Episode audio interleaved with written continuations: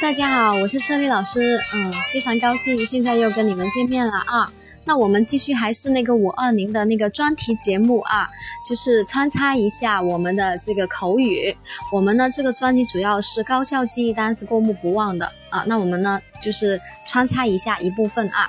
OK，那我们上节课呢说的就是一个 honest and heartfelt，对不对啊？诚心实意的表达。那我们呢这节课呢主要来说一下那个 complimentary，OK 啊，complimentary，OK 这一个赞美。我们应该怎么样赞美你的爱人呢？让他知道自己呢在你眼中是多么的重要，多么的特殊。那我们应该怎么样用英语去表达啊？我们今天呢继续来学习一下啊。呃，OK。那我们继续说一下，OK，第一种表达呢是怎么样的啊？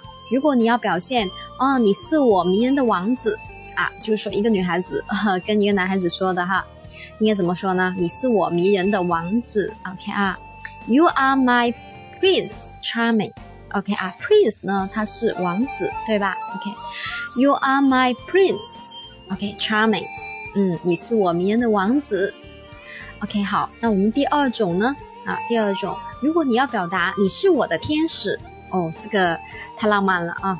你是我的天使，OK 啊，You are my angel，OK，You are my angel，这个呢适合男女的都可以说的啊。那我们第三种呢？第三种，既然刚才我们说，呃，迷人的王子，对吧？那如果是对女的说呢，那你就是我的公主了，对吧？那如果我们我们要表达你是我的公主，该怎么说啊？You are my princess. You are my princess，对吧？嗯，很好啊。好，那我们第四种，第四种啊，你要你要表现对方，就是说在你眼中是非常的不可思议的，也就是说迷人的不可思议。